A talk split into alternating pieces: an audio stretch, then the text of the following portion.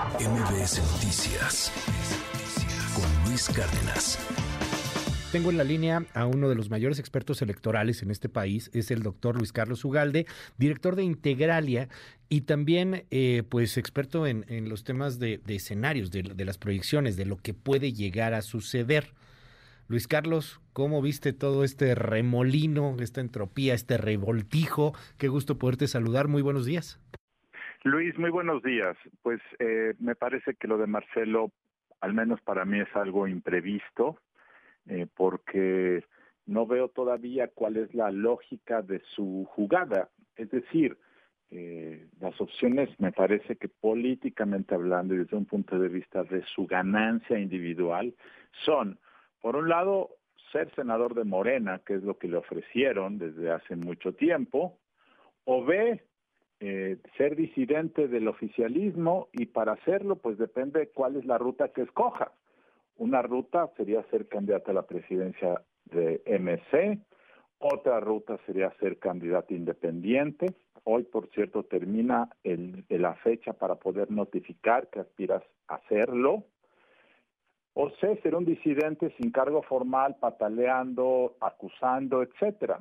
Pero en cualquiera de estas tres opciones que te acabo de mencionar, la disidencia pues te dará eh, pues un tercer lugar en una elección presidencial u otra cosa. Entonces, cuando uno piensa claramente en esas dos opciones, no le veo lógica a la disidencia, salvo que sea un tema emocional, que significa básicamente que Marcelo Ebrard está muy agraviado desde hace muchos años por lo que le hizo López Obrador en 2011, por los tratos individuales, por los sapos que ha tenido que comerse durante mucho tiempo, que finalmente se harta eh, y finalmente denuncia y decide romper, quizá con el ánimo de hacer que pierda Moreno. Esa es otra opción, que el, el objetivo se hace.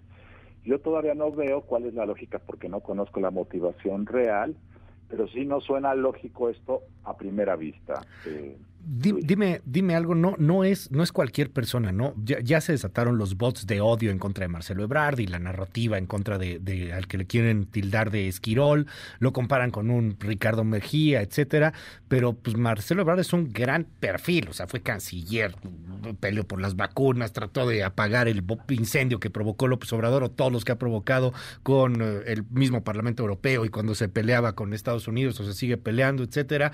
Eh, es, es, un, es un tipo, vamos, de, un primer nivel. Eh, no sé si, si el presidente en algún momento pudiera romper con él también, Luis Carlos, y pudiera maltratarlo como ha maltratado a algunos otros de sus ex colaboradores. Pues mira, dos comentarios. La primera es que efectivamente Marcelo Ebrard es una persona de otro nivel, de otro nivel frente a los demás contendientes de Morena, sin duda, una persona, es la única persona que en Morena, por cierto, hizo una campaña con propuestas, es una persona que, que entiende el mundo y por lo tanto tienes toda la razón y lleva mucho tiempo en la política, más el doble o el triple que los competidores que tuvo. Sin embargo, en la política, eh, como ocurría antes con el PRI, los disidentes se desinflan políticamente una vez que dejan la casa de los papás. Y entonces su valor político electoral se difumina. Y entonces, si Marcelo Ebrard se va a MC, por ejemplo, su 25% que obtuvo ayer se va a convertir en 8%. Esa es la realidad, así ocurre siempre. Sin embargo, sigue siendo un peso significativo, sobre todo en una elección cerrada. Eso es el, primer comentario. El segundo comentario de respecto a tu pregunta es que por lo que hemos visto en las eh, últimas horas, el oficialismo está queriendo que regrese el hijo que se fue enojado. Claro. Eh, y el presidente no lo, maltrat no lo ha maltratado hasta ahora en su mañanera y algunos tuiteros están diciendo que tiene que regresar. ¿Regresará? No tengo idea. Lo que ha dicho en las últimas horas es que no va a regresar. Eh, entonces, pues habrá que ver cuál es su siguiente movimiento, pero sin duda esto claramente eh, introduce un nuevo elemento que no estaba en el tablero.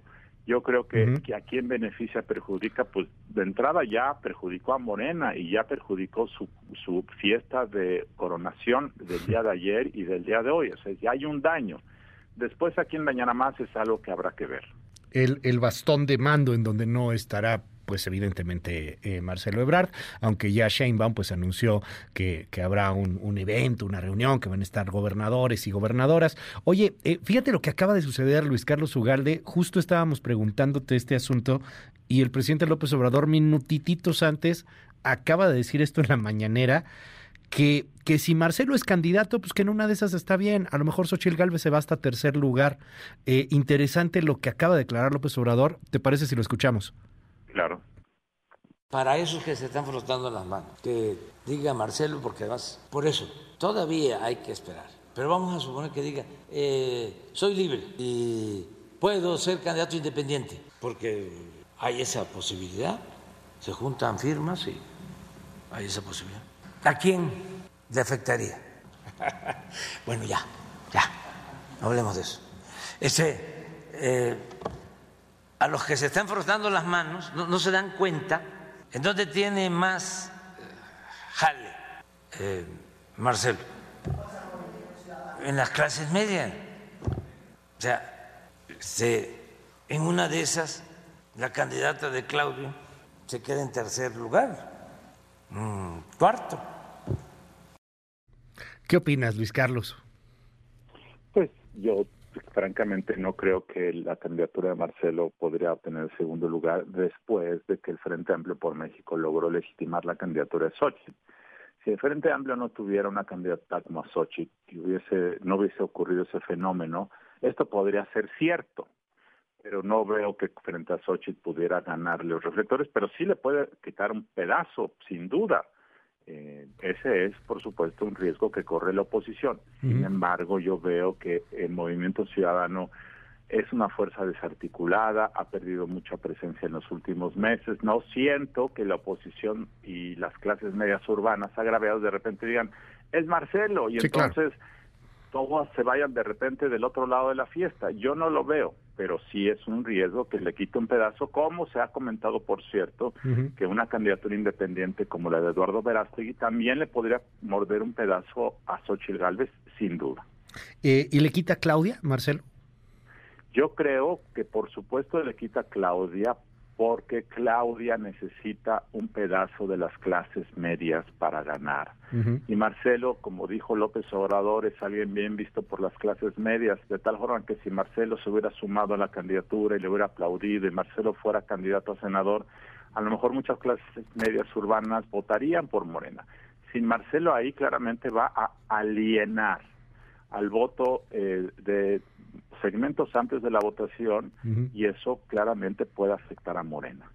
Ahora, ¿ves una elección de tercios, eh, Luis Carlos Ugalde? No, ¿Hay una posibilidad? Yo no veo una elección de tercios. Okay. Yo veo que va a ser una elección polarizada. Uh -huh. Y las elecciones polarizadas acaban siendo de dos. No hay terceros invitados relevantes. Okay. De tal forma que si hay un tercer candidato que lo pueda haber eh, por MC, ya sea Marcelo o Samuel García o quien sea, uh -huh. eh, puede empezar con una buena intención del voto, pero los 10 puntos de gente que diga que votará claro. por él, tres semanas antes se van a cambiar de cancha porque van a valorar dónde ponen sus fichas para tener mejor retorno.